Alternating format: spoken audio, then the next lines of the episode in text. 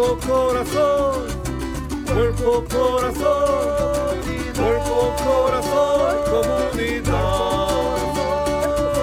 Cuerpo, corazón comunidad.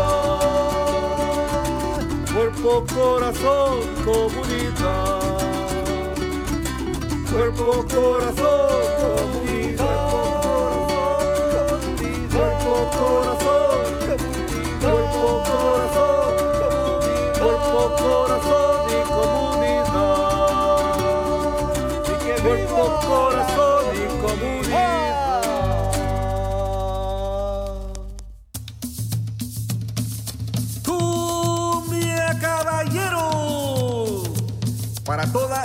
de la bahía, este es su programa.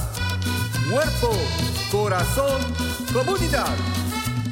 Sean todos bienvenidos. Y queda con ustedes nuestra presentadora Brenda Camarena e invitados. En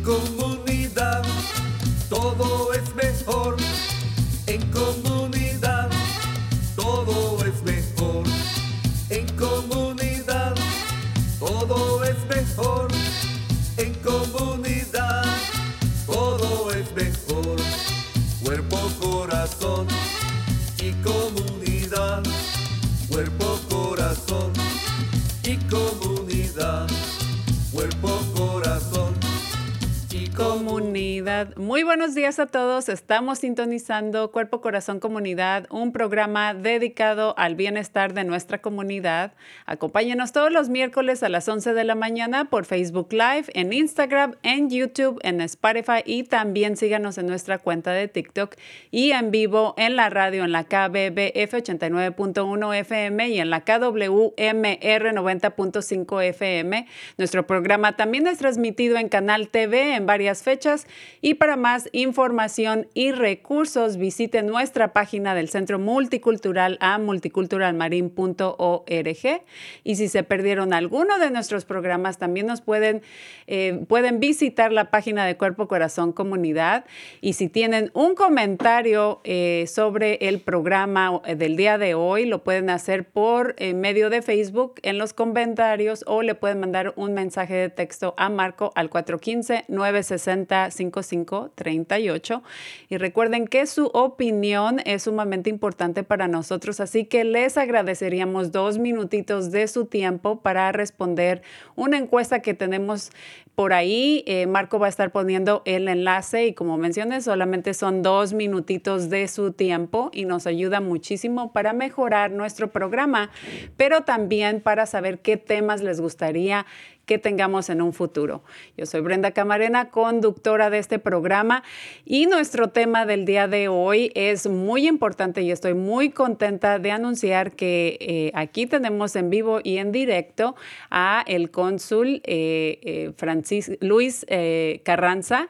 Él nos visita desde San Francisco y nos va a estar hablando de servicios e información del consulado de Guatemala. Y para mí es un honor tenerlo aquí esta mañana. Muy buenos días. Muchas gracias, Brenda, y, agradezco enormemente la posibilidad y de poder dirigirme a la audiencia de este programa radial y, y que nos puedan ver en Facebook Live y en todas las redes. Es muy, muy importante para nosotros en el Consulado General de Guatemala en San Francisco tener este contacto con la comunidad guatemalteca, que es bastante grande aquí en el área de la Bahía. Así es, correctamente. Y antes de arrancar con esta entrevista, pues tenemos ahí un video que queríamos mostrar eh, que está muy bonito del de, eh, país de Guatemala. Regresamos. Somos más de 3.000 años de historia, cultura, arte y devoción. Somos un asombroso paraíso verde que surge entre imponentes volcanes, montañas, ríos, lagos y mares. Todas las experiencias que imaginas están aquí. Hoy mostramos al mundo lo que somos y de lo que estamos hechos. Esta es nuestra marca país. Somos Guatemala, asombrosa e imparable. Gobierno de Guatemala. Bueno, pues ahí compartimos un breve video. Este, me gustó mucho a mí en lo particular porque realmente resalta, ¿no? Lo que eh, la belleza de muchos de nuestros países. Así que muchas gracias por compartirlo con nosotros. Sí, la verdad es que eh, en Guatemala somos eh, somos un país muy pequeño. básicamente son 108 mil kilómetros cuadrados, pero con una cultura viva eh, grande, mucha eh, descendencia maya. Y, eh, por ejemplo, para ponerle la complejidad de la, de la sociedad guatemalteca, son más de 23 idiomas indígenas mayas que se hablan en el país, aparte del castellano. Y eso pues hace bastante interesante la visita a Guatemala de manera antropológica, incluso es una, un destino que es bastante apreciado por muchos extranjeros.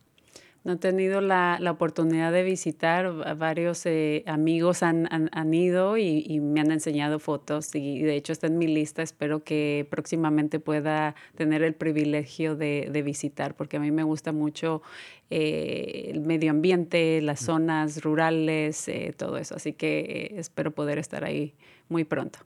Brenda, vamos a hacer lo posible para invitarla entonces a Guatemala para que usted pueda eh, conocer de cerca el país, eh, su belleza natural, pero también las, eh, el potencial que tiene el país como, como, como, motor de desarrollo en Centroamérica, incluso nuestro relacionamiento con México y con la, con la región centroamericana es bastante activo, somos quizás como el eje productivo de, de esa relación entre el norte y el centro de, de América. Así es, muchísimas gracias. Y como mencionaba, pues estoy muy contenta de tenerlo aquí porque, eh, pues como, como ya sabrá, eh, tenemos una gran población de, de, gente aquí en, esta, en, este, en el condado de Marín de Guatemala. Pero antes de adentrarnos en los servicios y, y, este, y ofrecerle a la, a la, comunidad lo que quiere escuchar, me gustaría que nos eh, compartiera un poquito sobre usted, porque tengo entendido que recientemente o hace en un corto tiempo ha, ha asumido este cargo y me gustaría que la comunidad y yo también aprendiéramos eh, un poquito de, de, usted.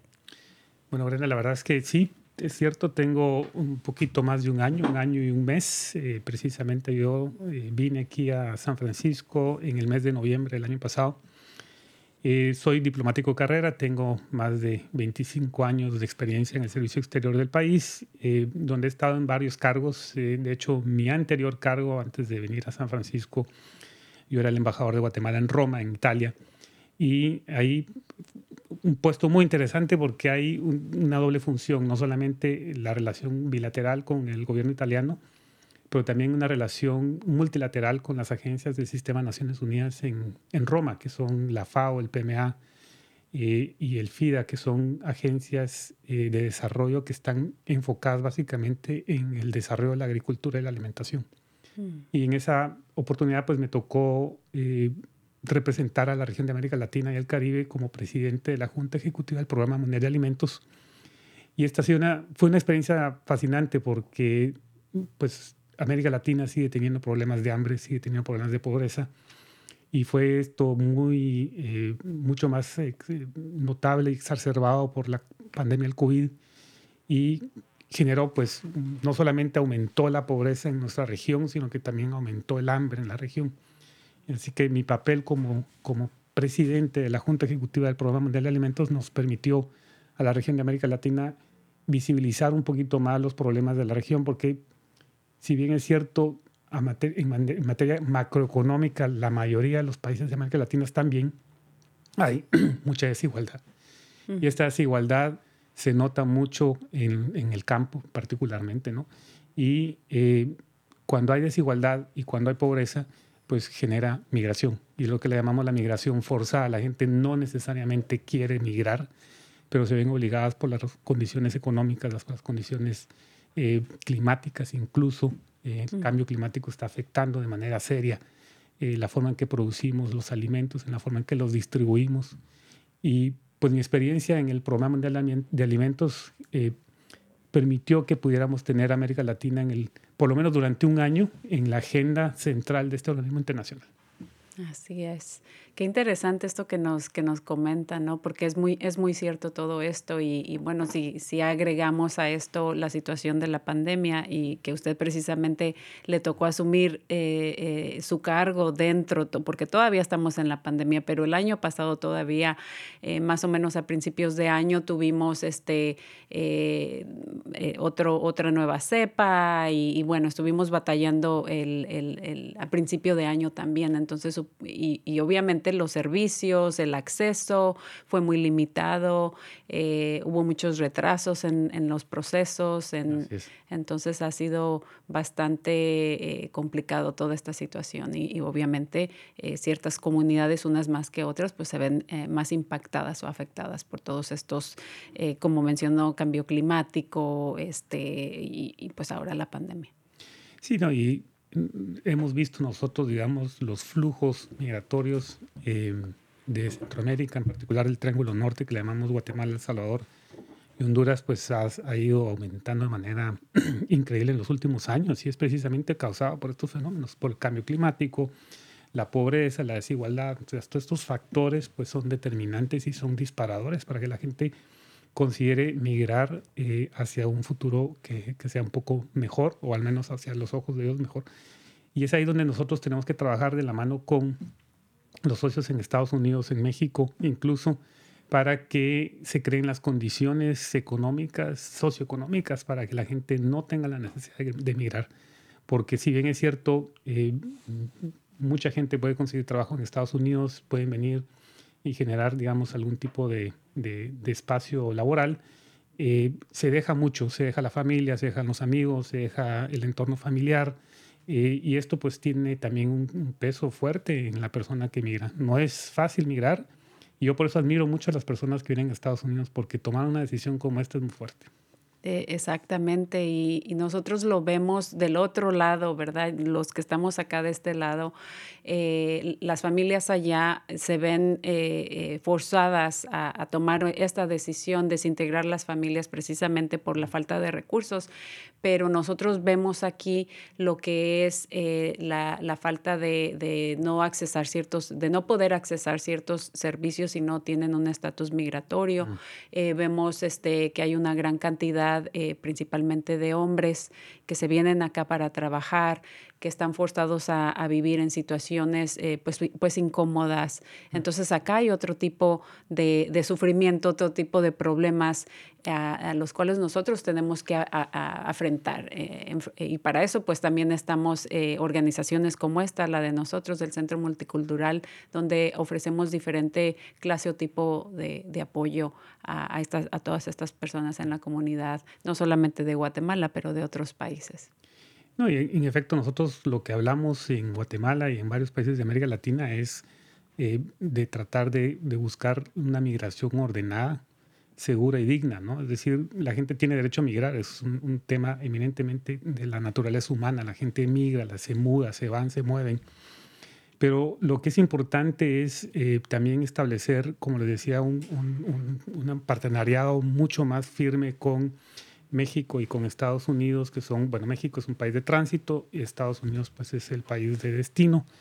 Y eh, al hablar de, de tener eh, una migración ordenada y regular, es uno de los puntos por los cuales yo estoy trabajando ahora acá en San Francisco, ¿no? Cómo buscamos nosotros con las autoridades de California, generar espacios para que haya, por ejemplo, una migración legal.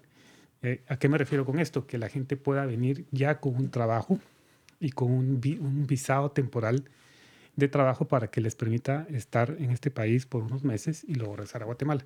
Eso es lo, que llamamos los trabajadores temporales migratorios. Es un, un programa incipiente apenas. Estamos empezando a trabajarlo eh, seriamente con el gobierno de Estados Unidos pero hay, hay ejemplos exitosos. En Canadá tenemos un programa muy grande.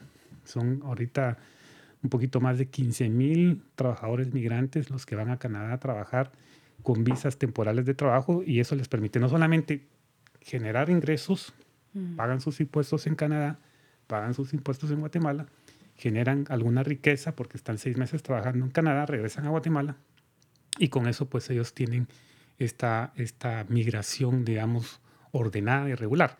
Eso es lo que estamos buscando con Estados Unidos, que podamos trabajar de la misma manera programas de trabajadores temporales con visados temporales de trabajo. Y eh, eso me parece muy interesante porque, eh, bueno, estos, digamos, estos seis meses que temporalmente eh, se les permite estar, pueden hacer muchísimo simplemente en esos seis meses totalmente dedicados y enfocados en, en trabajar y regresarse, ¿no? Porque no están arriesgando su vida, no están gastando tanto dinero en, en cruzar la frontera, o, o, o, o, muchas veces también llegan pero no tienen trabajo, entonces les toma tiempo en, en, tener algo seguro. Entonces ya en, todo este, en todo este transcurso ya se pasó más de un año, ¿no? Más sin embargo, por medio de este programa temporal es ordenado, es seguro, no arriesgan su vida y vienen a lo que vienen y, se regresan, ¿no? Sí, de hecho eh, tiene varios beneficios. Primero, porque hay de parte de Guatemala se integra el Ministerio de Trabajo y otras instituciones y eh, se hace, digamos, una selección eh, de las personas con las mejores capacidades y las mejores habilidades para los trabajos que se están eh, buscando aquí en Estados Unidos. Por ejemplo, no, estamos, no solo estamos hablando de trabajo de campo, estamos hablando también de albañiles, estamos hablando de, mecánicos, estamos hablando de, de, enfermeras, o sea, son trabajos que incluso con un programa mm, bastante estructurado podríamos nosotros generar estas oportunidades de intercambio entre Guatemala y Estados Unidos. California tiene un, programa relativamente pequeño, principalmente, digo pequeño porque las necesidades de trabajo en este estado son increíbles. Hay bastante oferta laboral, pero lo que no tenemos es un sistema que de verdad eh, enfoque eh, sus esfuerzos en que la migración eh, temporal de estas personas sea segura, ordenada y digna y que al final de cuentas pues uno tenga la certeza de que si viene a Estados Unidos va a recibir un salario eh, de acuerdo a la ley, eh, va a recibir las prestaciones de acuerdo a la ley y no va a ser objeto de vejámenes o de abusos, porque también pasa esto, ¿no? Y yo estuve precisamente visitando a, a varios empleadores americanos que están eh, en el área mm, por Fresno y eh, pues hablando con ellos, me decían, miren, nosotros también necesitamos que el Estado de California y el gobierno federal aumenten este tipo de visas porque están también muy contentos con estos trabajadores. Claro.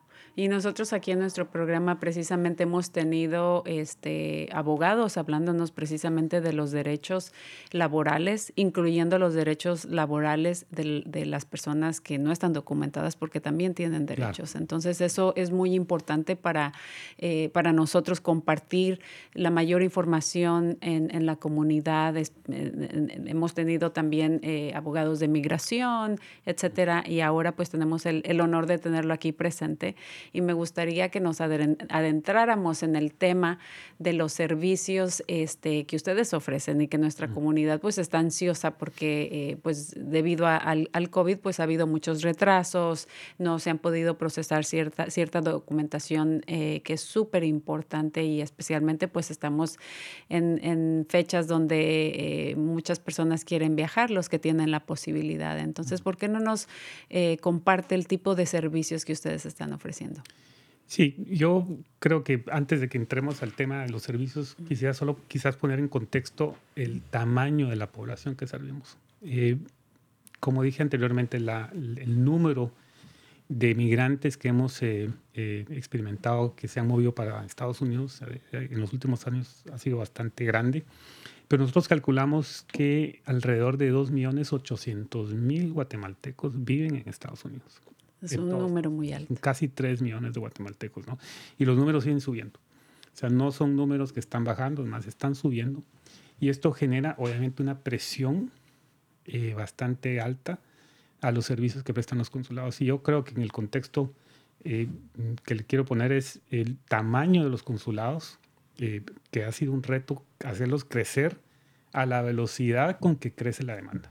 Es decir, la demanda superó la oferta de servicios y eso pues nos coloca a nosotros ahora en una situación que vamos a hablar un poco más adelante de qué es lo que estamos haciendo para poder eh, enfrentar este reto, pero eh, poniéndolo ya digamos a nivel de, regional, el Consulado de Guatemala en San Francisco tiene jurisdicción en todo el norte de California, desde Fresno, digamos, hasta el norte de California eh, y el norte del estado de Nevada. Y con esto creo que hacemos un poquito más de 200 mil personas, que es la que creemos que, que, que habitan entre, este, entre el norte de, de Estados de California con el norte de Nevada, 200 mil personas. Pero ¿cuáles son los servicios más populares? El servicio número uno es documentación. O sea, la gente busca pasaporte o busca su tarjeta de identificación consular, su matriculación, como le llaman. Y aparte de eso, pues tenemos otros servicios relacionados con el registro civil, inscripción de nacimientos, inscripción de matrimonios, inscripción de defunciones y otros servicios que van más bien enfocados a la protección y la asistencia consular, que tiene que ver con, por ejemplo, cuando las personas fallecen, cómo los podemos asistir, cuando alguien es apresado o cuando alguien sufre un accidente, está hospitalizado, cómo el consulado, trabajando juntamente con las autoridades de Estados Unidos, podemos nosotros darle de alguna atención y protección consular a las personas. Pero o sea, el servicio número uno es documentación, pero hay otros servicios más que requieren de bastante trabajo y de bastante, eh, digamos, coordinación. Exacto. Pues eh, tengo entendido que, y, me- y- y corríjame por favor, digamos, el, el pasaporte creo que ahora ya lo están ofreciendo por 10 años en lugar de 5. Así es. Hace aproximadamente un mes eh, se tomó la, eh, salió la, la- ordenanza desde Guatemala que los pasaportes eh, pueden adquirirse ahora por 10 años o por 5. O sea, la, la opción es si ustedes quieren adquirir el pasaporte por 5 años, tienen que pagar 65 dólares y si lo quieren adquirir por 10 años son eh, 100 dólares. Entonces, eh, eh, lo que nosotros creemos es que al tener un pasaporte con una duración de mayor número de años, eh, pues la gente va a tener menos necesidad de estar asistiendo a los consulados. Y segundo, pues eh, que también eh, consideramos pues que el pasaporte no necesariamente es un documento, al menos a los guatemaltecos aquí en Estados Unidos, no es un documento de viaje, es más bien un documento de identificación que, los, que lo requieren en todos los trámites que se realizan acá. Así que nosotros por ese, por ese motivo estamos trabajando para atender más gente. El consulado es pequeño. Yo quiero hacer un poco el énfasis del tamaño del consulado. Y lo quiero comparar con el consulado más grande que tenemos en Los Ángeles. El consulado en Los Ángeles tiene un staff aproximado de casi 50 personas. ¿no? Y el staff que tenemos nosotros asignado en el consulado acá en San Francisco no somos menos, somos un poquito más de 16 personas ¿Para atender a cuántos? para atender 200 mil personas. Pero eso lo estamos trabajando nosotros poco a poco. Ujú. Actualmente nosotros hacemos alrededor de 80, 90 citas diarias y eh, esa es la capacidad instalada que tenemos por el momento. Tenemos eh, proyecciones más adelante, le vamos a platicar sobre lo que estamos haciendo para aumentar esto, pero con 80, 90 citas diarias, nosotros eh, aún así hacemos alrededor de 25.200 actuaciones consulares al año. ¿Qué quiere decir esto? No solamente sacamos, como dije, no solo son pasaportes y tarjetas de identificación consular, son también actividades en materia de registro civil, actividades en materia de atención y protección consular, incluso eh, a- asistencia eh, jurídica. ¿no? Nosotros tenemos un team de abogados que están al servicio de la comunidad, ahí eh, los pueden llamar por teléfono y hacer sus consultas jurídicas completamente gratuitas. Entonces todo esto suma alrededor de 25.200 actuaciones, que es más o menos el promedio anuales que hace un consulado con 13 personas, 14 personas. ¿no? Así que eh, el, el punto es eh, un reto. Ujú. El consulado, como le digo, eh, en, en- en cuestión de cinco años el crecimiento ha sido casi exponencial y esto pues ha ido dejando un poco atrás eh, las capacidades del consulado para atender a la gente, pero estamos trabajando en ello. Eh, yo en lo particular pues estoy muy interesada en que más adelantito, ah, casi al final, nos comparta eh, un poco sobre eh, plan de acción que tienen, ah, como mencionó, porque es evidente que el staff o el personal que tienen es, es muy pequeñito a comparación de, de, digamos, Los Ángeles, para la cantidad de personas que tienen que servir al año. Y, y pues así escuchamos, la realidad es que sí escuchamos en nuestra comunidad que es difícil hacer cita. Eh, y recientemente, de hecho, en uno de, los canales de televisión, pues sacaron una entrevista eh, donde eh, precisamente del consulado de Guatemala y la, frustración de las personas en, en accesar simplemente el poder hacer una cita, ¿no? o el, el, tiempo limitado que tienen. Y si no tienen todo lo que se necesita, pues ustedes no pueden procesar la documentación o el papeleo necesario. Entonces, esto obviamente pues crea eh, frustración eh, eh, para, las, para las, la comunidad, pero también es importante que escuche la comunidad de, de, su parte, de parte de ustedes, de las cosas que ustedes tienen que enfrentar. Y no es por, por ah, ineficiencia o falta de, interés o, o de, querer apoyar a, la población, pero este, poco a poco, como mencionó, han ido, han ido creciendo para eliminar este, ciertas frustraciones que tiene la comunidad. Y como mencionaba, eh, mencionábamos un poquito fuera del aire, antes aquí en nuestra comunidad, eh, eh, en, el condado de Marín, específicamente en el área de Canal, pues hay una concentración muy grande de, guatemaltecos y nosotros como en varias organizaciones organizábamos, digamos, los consulados móviles y esto ayudaba bastante. Obviamente esto era hace años y era antes de la pandemia, entonces, digamos, esto estaría en el plan de regresar a ofrecer ese tipo de servicios y traerlos a la comunidad ahora que ya con lo del COVID, pues, pues las cosas se ven un poquito mejor.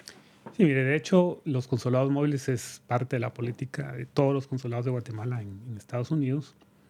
Y nosotros, pues, eh, considerando la, el tamaño de la población que de, guatemaltecos aquí en el Condado Marín, en particular en el área de San Rafael, pues hicimos dos consulados móviles este año.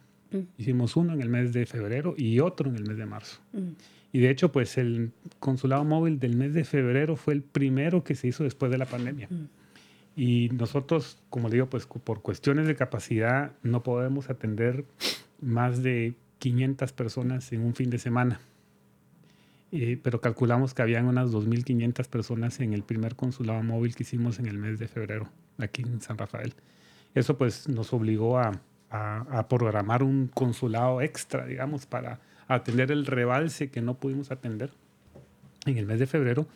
Y eh, pues eso eh, nos ha ido pues dando un poco la pauta de la, de la importancia de la, de la, población guatemalteca en el condado de Marín. Eh, creemos que trabajamos muy bien, de hecho, con, la organización, con una organización de guatemaltecos aquí en San Rafael. Eh, y ellos pues nos han ayudado bastante eh, en varias funciones. Primero pues nos ayudaron eh, en la distribución de pasaportes. y quiero hablar un poquito más adelante de qué pasó con los pasaportes, qué está pasando con los pasaportes ahora y qué va a pasar con los pasaportes más adelante.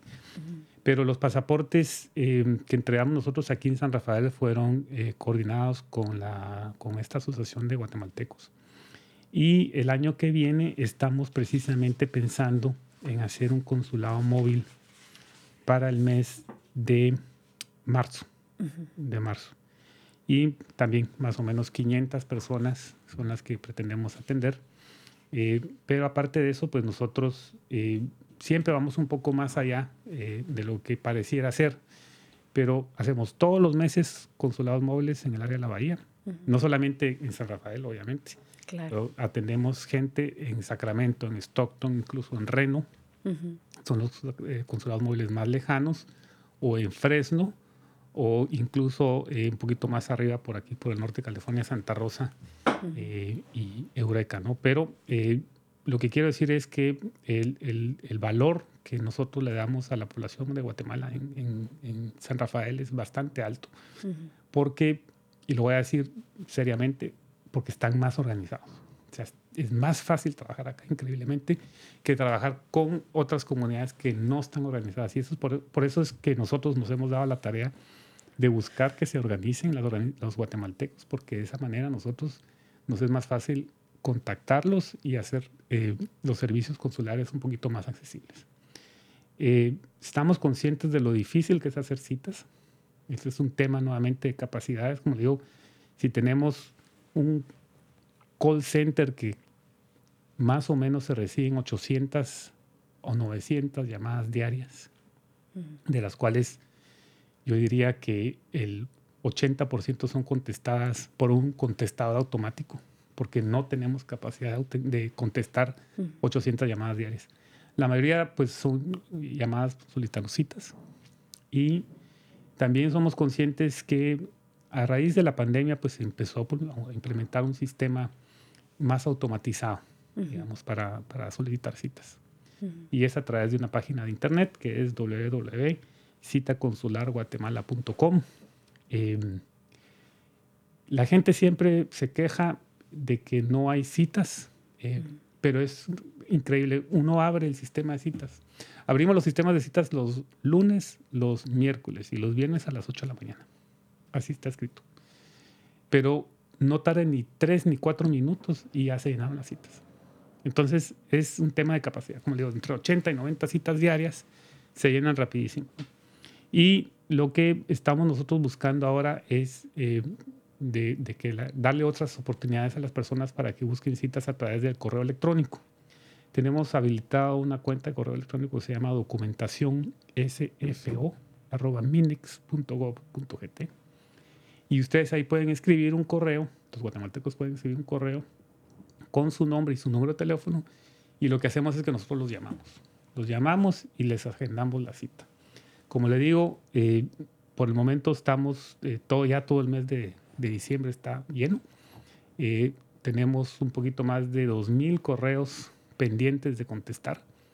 Y es que no es que se conteste un correo solo diciendo, ok, ya tiene su cita. No, tenemos que hacer la llamada telefónica, tenemos que sacar, digamos, de, de, esto una entrevista consular y ya la estamos haciendo por teléfono porque eso permite que el guatemalteco venga más preparado a su cita consular. Entonces, si el guatemalteco viene preparado a su cita consular, y sabe exactamente cuáles son las cosas que tiene que traer, es más rápido atenderlo. Lo que sí es difícil es cuando eh, los guatemaltecos no eh, están preparados para su cita. ¿Y qué quiere decir eso? Por ejemplo, que no vengan las, fotocopias de los documentos que necesita eh, tramitar o cuando no vienen con el money order o cuando llegan tarde, porque eso también pasa. Y otro factor que, que, también es un poco difícil de manejar es el no-show, que hay un, a veces un 20%, 30% de gente que no llega, ¿no? Entonces, eh, nosotros pues tenemos que subir los números. Es decir, es como cuando uno va a viajar en avión. Eh, se venden, solo hay 80 boletos, 80 asientos, pero se venden 100. Nosotros hacemos lo mismo. Es decir, nosotros ya sabemos que tenemos capacidad de 80, 90 citas, o sea que agendamos un poquito más de 100 para los que no, llegan, llegan, tarde. Y llegan tarde, sí. Entonces siempre tratamos un poco de ir compensando eh, las capacidades que tenemos para eh, poder atender al público. Así que pues tenemos estos dos sistemas ahora. El año entrante em, empieza un nuevo sistema electrónico eh, que viene desde Guatemala.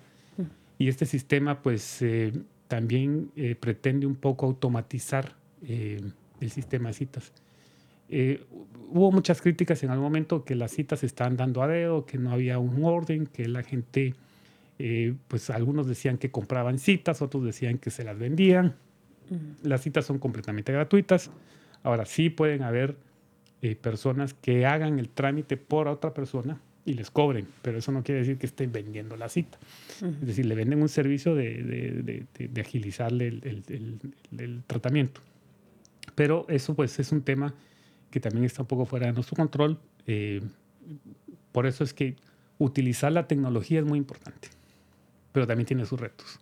Exacto. Si la gente eh, no sabe utilizar eh, los sistemas electrónicos, va a ser muy difícil que puedan utilizar el sistema citas y por eso es que nosotros estamos haciendo este, digamos, es un sistema híbrido entre lo electrónico y computarizado con las llamadas telefónicas para poder atender a las gentes que de verdad no pueden utilizar eh, el Internet o la página de citas para hacer su cita. Exacto, y por ahí hay un poquito de reacción con nuestra audiencia. Eh, una pregunta, por ejemplo, eh, dice, ¿pueden emitir pasaportes en el Consulado Guatemalteco de San Francisco? La respuesta es sí. Emitir pasaportes todavía no. Ah. Pero eh, si quieren nos adelantamos. ah, y me están preguntando, dice, es que es imposible obtener una cita con el consulado de Guatemala. ¿Qué debe de hacer la gente? Nadie contesta el teléfono. Y una preguntita más. Em, es muy grande la población guatemalteca que necesita hacer citas para este tipo de trámites y no les dan citas, la gente no sabe qué hacer. Sí. Mire, este es el, problema que tenemos de capacidad instalada versus demanda de servicios y em, por eso es que estamos eh, tratando de, tener dos, tres, cuatro sistemas para poder atender las citas de la mejor manera. Una, ya le dije, es a través del sistema citas lunes, miércoles y viernes a las 8 de la mañana. Si usted se mete el viernes a las 3 de la tarde, no va a estar abierto el sistema. Si usted se mete el jueves a las 2 de la mañana, tampoco va a estar abierto. A las 8 de la mañana y va a estar abierto en lo que duran las citas, el número de citas disponibles.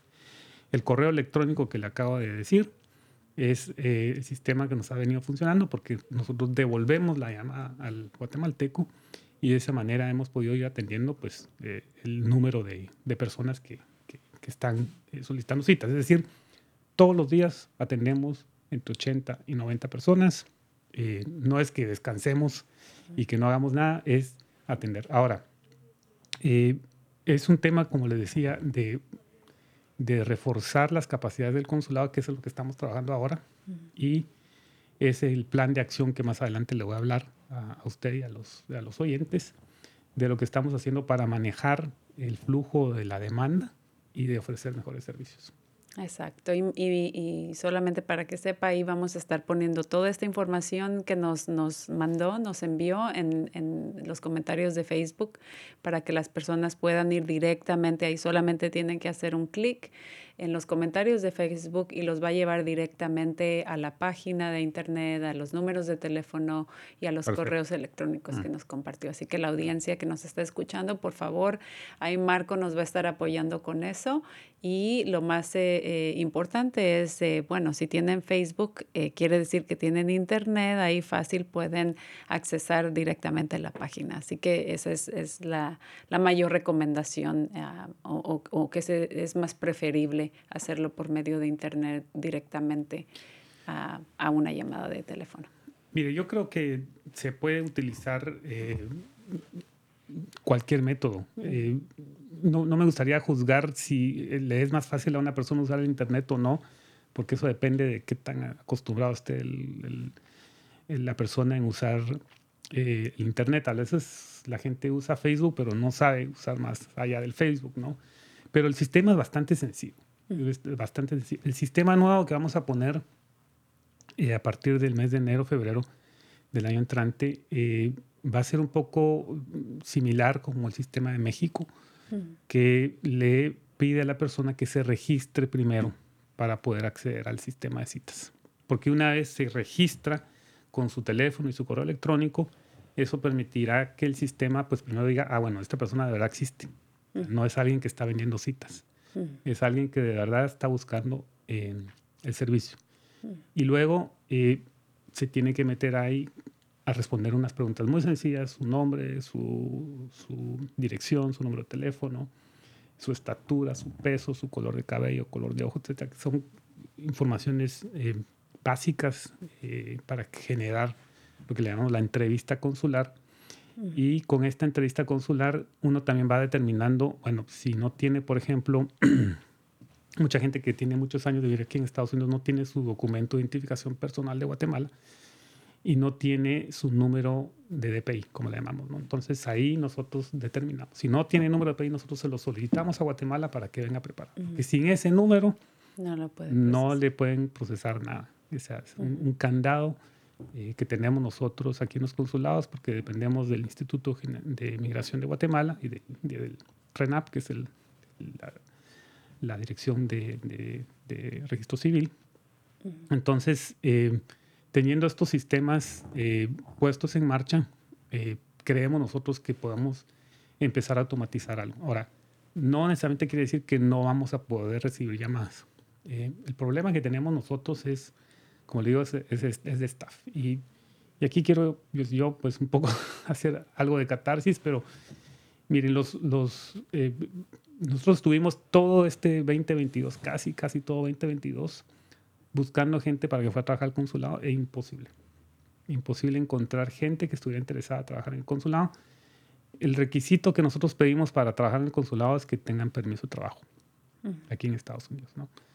Y eso pues también limita bastante, eh, digamos, el universo de personas que podemos nosotros eh, buscar. Pero también los salarios, eh, nosotros estamos pagando 3.500 dólares, que es más o menos lo que se paga, lo que pagan muchos consulados acá en, en- en el área de la Bahía, 3.500 dólares por, por atender eh, al público. Y difícil. Difícil encontrar gente. Eh, nos ha costado mucho crecer con el número de funcionarios porque eh, hay muy poca gente que, que esté interesada en ganar 3.500.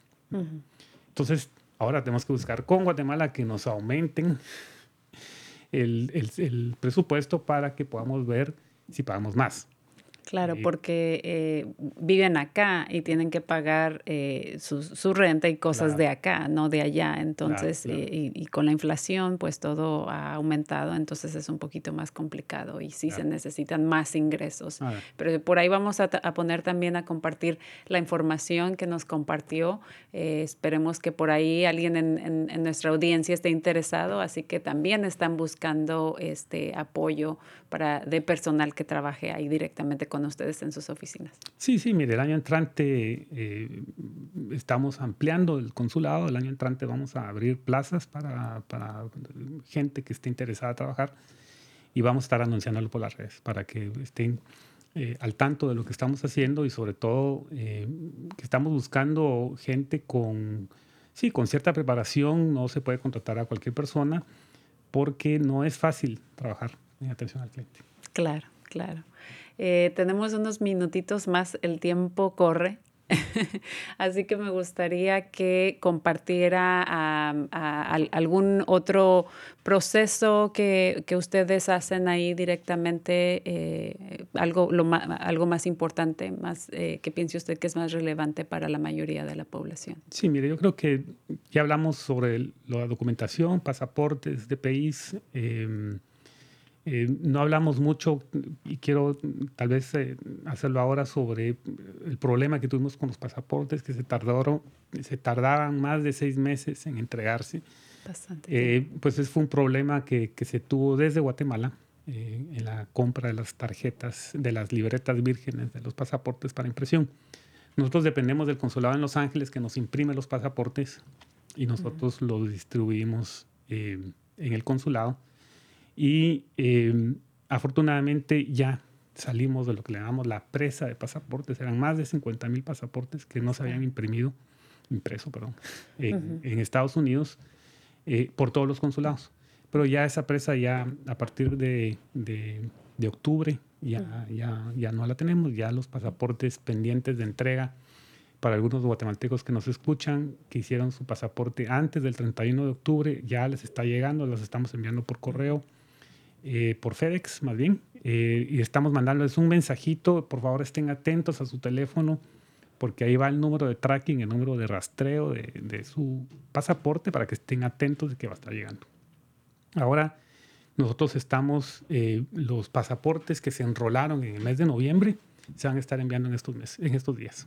Es decir, ya estamos bajando el tiempo a menos de un mes para la entrega de pasaportes por correo de las personas que fueron, fueron a enrolar sus pasaportes ahora en el mes de noviembre. Con esto, eh, creemos nosotros que vamos a ir adelantando bastante eh, los servicios, pero hay un asunto que siempre nos preguntan y es lo que hablábamos cuando, cuando suceden las tragedias eh, que, que- que- que a veces pasan, lamentablemente donde fallece un guatemalteco. Nosotros tenemos lo que llamamos un fondo de repatriación. Y este fondo de repatriación está diseñado precisamente para ayudar a las personas, a los migrantes que eh, vienen de manera irregu- irregular a Estados Unidos, que si tienen un accidente o, o fallecen en su intento de entrar a Estados Unidos, o ya estando en Estados Unidos fallecen, dependiendo de su estatus socioeconómico, el Estado de Guatemala les puede ayudar a repatriar eh, los restos de la persona, a la familia. Entonces, sí se tienen, se tienen que cumplir ciertos criterios. Algunos criterios son como le digo, socioeconómicos. Si la persona no tiene, la familia no tiene los recursos económicos, entonces se hace un estudio que lo hacemos aquí en el consulado, se manda a Guatemala, Guatemala lo prueba y nosotros pues trabajamos con dos, tres funerarias en el área de la bahía y eh, nosotros podemos pagar dependiendo también de otros factores eh, que, tienen, que tienen algún peso ahí. Eh, si hay familiares de esta persona aquí en Estados Unidos con algunos recursos económicos, se puede dar un porcentaje, no el 100%, pero se les da un porcentaje. Y si no tiene familiares acá y su familia es muy pobre en Guatemala, entonces se puede cubrir hasta el 100% de la repatriación. Eh, lo que sí quiero pues, remarcar aquí es que es un proceso tardado, no es de la noche a la mañana. Yo sé que cuando uno tiene este tipo de, tragedias familiares que uno quisiera que, que se traslade inmediatamente eh, los restos al país, pero hay que tomar en consideración que nosotros estamos aquí eh, reglados por las disposiciones de Estados Unidos. Eh, usualmente, pues aquí las funerarias más o menos estarán entre uno y dos meses en hacer todo el papeleo. Y el papeleo en Guatemala también no es fácil, no, está, no es rápido. Y a veces podemos tener hasta cuatro meses eh, que se tarda el proceso de repatriación de los, de los restos. Pero es gratis, es decir, si la gente califica puede ser una ayuda que, que, que se establezca, eh, que, puede, que puede ser bastante beneficiosa para la población. Y qué bueno que hizo hincapié en este proceso porque efectivamente cuando uno está en una situación de crisis, de emergencia, es frustrante eh, eh, lidiar con todo esto, pero es entendible también que eh, pues ustedes este, tienen ciertos requisitos que tienen que, que, cumplir y también es muy importante esto que mencionó, que hay cierta ayuda, pero va a depender de los ingresos de la persona y de la situación familiar aquí, pero también de la situación familiar allá. Así es. Pues eh, también hay un asunto que me gustaría plantear, ya sé que estamos muy cortos de tiempo, pero es el voto en el extranjero.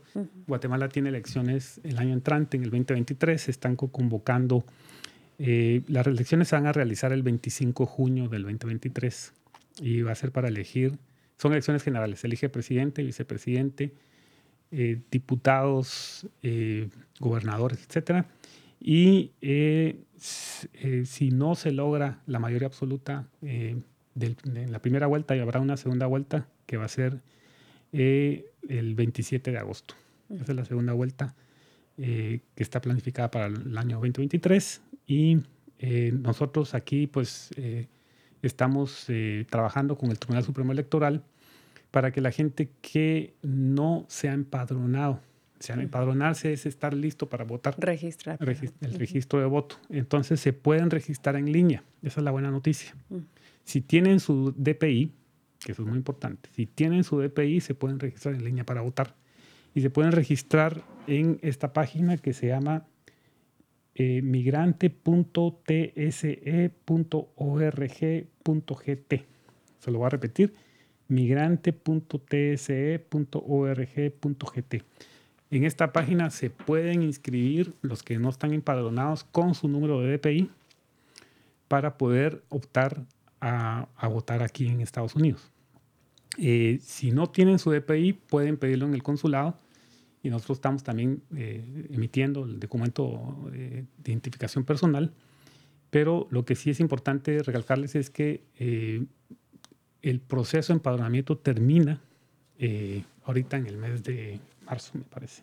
Sí, marzo. Así que los interesados en votar tienen que registrarse antes de marzo para las elecciones que va a haber en el 2023. Y ahí también nos envió el enlace, así que lo vamos a estar poniendo en los comentarios de Facebook para todos los interesados que ya vayan preparándose y registrándose a tiempo también. Sí, es muy importante porque creemos que vamos a tener eh, por lo menos unas mesas de votación aquí en San Francisco. Mm y no sé si se va a hacer alguna en Reno o en Sacramento. Eso todavía es una decisión del Tribunal Supremo Electoral. Eh, y el último punto que quiero tocar, eh, digamos, con una nota un poco más positiva de lo que estamos haciendo para mejorar los servicios en el consulado. Estamos ampliando, desde que yo vine aquí a San Francisco, hemos estado eh, trabajando en la ampliación del consulado para, para buscar el, atender el doble o el triple de las personas que atendemos actualmente. ¿Eso qué quiere decir? Bueno, vamos a hacer primero un centro de impresión de pasaportes aquí en San Francisco. O sea que vamos a poder imprimirlos, como hicieron la primera pregunta, ¿no? ¿Vamos a poder imprimir los pasaportes? Sí. A partir de marzo del año entrante, vamos a poner en funcionamiento el centro de impresión aquí en San Francisco. Entonces la persona que llegue al consulado va a poder tener su pasaporte en 20, 30 minutos después de hacer su trámite. Esto pues nos va a permitir eh, atender más gente. Eh, estamos ampliando eh, también el espacio físico del consulado. es, es altamente burocrático hacer una tarea de, de, renovación aquí en San Francisco. Son tantas licencias y tantos permisos que nos hemos ido atrasando, pero primero Dios, para el mes de marzo del año entrante vamos a tener esta ampliación de las, del área de servicio al público y el área de pasaportes eh, con este centro de impresión. ¿Esto qué significa? Bueno, vamos a necesitar más gente y eh, vamos a sacar eh, alrededor de seis nuevas plazas em, para el mes de marzo del año entrante y vamos a estar pues comunicando y pidiéndoles tal vez a ustedes que nos ayuden a, a socializar esto porque em, es, es, entre más gente tengamos, más gente podemos atender. Claro que sí. Y mencionaba que esta expansión va a ser eh, finalizada ya a partir de marzo o van a iniciar con la expansión. No, la expansión ya empezó. Ah, ya está ahorita. ah, muy, buenas noticias. La, expansión ya empezó. Ya firmamos los contratos con, con los eh, locales, ya firmamos los permisos municipales, ya firmamos el departamento de Estado, ya nos dio la autorización para la ampliación. Eh, ya empezaron ahora a limpiar, digamos, los locales donde se va a empezar a hacer la, las instalaciones del, del, nuevo, del, área pública. Y eh, según el, el, contratista, en marzo nos tiene entregado de las nuevas instalaciones. Excelente, pues esas son muy, muy buenas noticias. Eh, creo que vamos a finalizar este, pues, pues con eso, ¿verdad? Eh, y agradecemos muchísimo que nos haya compartido esta información de primera mano para que quizá la comunidad entienda y, escuche un poquito sobre el proceso y también de, que aprendan de, que es mucha la demanda y, y pues es poquito personal el que tienen, pero gracias a esta expansión que como escucharon en, eh, va a estar, eh, van a iniciar en, en, marzo, pues ya van a poder ah, proveer más servicios. Eh, tenemos un minutito para, dos minutitos para terminar y me gustaría hacer unos anuncios y luego regresar con usted para que nos diga dónde, dónde están ubicados y comparta los enlaces de las páginas de internet. ¿Está bien? Claro que sí. Muy bien, pues tenemos un breve anuncio de Community Action Marine. Ellos pueden ayudar a los residentes propietarios de bajos ingresos que viven aquí en el condado de Marín para recibir asistencia eh, para su renta. Ahí vamos a estar poniendo el enlace de la página web o pueden llamar al 415-223-1478. También hay una clínica temporal para las dosis de refuerzos de las vacunas del COVID en el 3240 Kerner Boulevard. Las personas sin cita previa son bienvenidas. Eh, va a ser el, eh, los jueves el, eh, del 21 al 22 de diciembre. Así que vamos a estar poniendo la información, eh, más información también sobre las vacunas y ah, información sobre eh, conversaciones honestas, ah, precisamente sobre las vacunas del COVID. Ahí vamos a estar poniendo más anuncios, pero antes de que se nos acabe el tiempo, quería regresar para cerrar con usted y nos comparta enlaces, números de teléfono, a dónde pueden ah, llamar las personas. Sí, mire, nosotros estamos eh, ubicados en... Cambiamos el consulado hace un poquito más de dos años, en el 2021, de hecho, en plena pandemia, de la calle Golden Gate, que algunas, algunas veces sigue apareciendo en Google y no sé por qué, por más que lo quitamos, sigue apareciendo esa dirección vieja. Pero nosotros estamos ubicados ahora en el 659 de la calle Merchant, en San Francisco, California, 94111. Eso para un poco ponerlos por dónde queda, al lado de Chinatown, eh, en el medio del centro financiero de San, de San Francisco, al, lado del Hotel Hilton.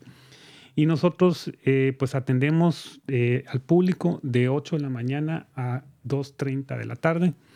y hacemos sábados consulares, que usualmente es el primer sábado de cada mes. ahí atendemos de 8 de la mañana a 1 de la tarde. Eh, y los consulados móviles que ya anunciamos que hacemos un consulado móvil todos los meses. Y nos pueden también eh, encontrar en las redes, en Facebook eh, buscan ustedes Consulado Guatemala en San Francisco, ahí aparecerá la página de Facebook. Estamos en Instagram y en Twitter también como ConsulWat SF. Y pueden también llamar para obtener información. Este es donde le dije que sale la, grabación para obtener información sobre los requisitos al 415-563-8319. Muchísimas gracias. Ahí vamos a estar poniendo todos estos datos. Especialmente pongan eh, atención a la nueva dirección que compartió. Y ha sido un honor, eh, Luis Carranza, cónsul de Guatemala, haberlo tenido aquí con nosotros y esperemos que más adelante, en unos meses, quizá pueda regresar eh, y compartir más sobre o que nos dé una actualización de, de todo lo, lo que están haciendo, especialmente después de la expansión. Encantado, Brenda. Y, por favor, eh, podemos y, pueden ir ustedes al consulado el día de la inauguración. Vamos a mandarles invitación y estaríamos encantados de regresar acá. Muchísimas gracias. Esto ha sido todo. Se nos terminó el tiempo. Necesitamos dos horas, ¿verdad? Esto ha sido Cuerpo, Corazón, Comunidad. Nos vemos la próxima semana donde vamos a tener dos invitados especiales de la ciudad y del condado para que nos den una actualización. Muchas gracias.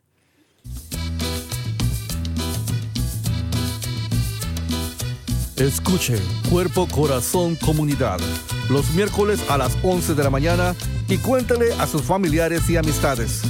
Nuestro productor ejecutivo es Javier Vicuña y los productores asociados son Marco Berger y terapista de salud familiar latina del Condado de Marín.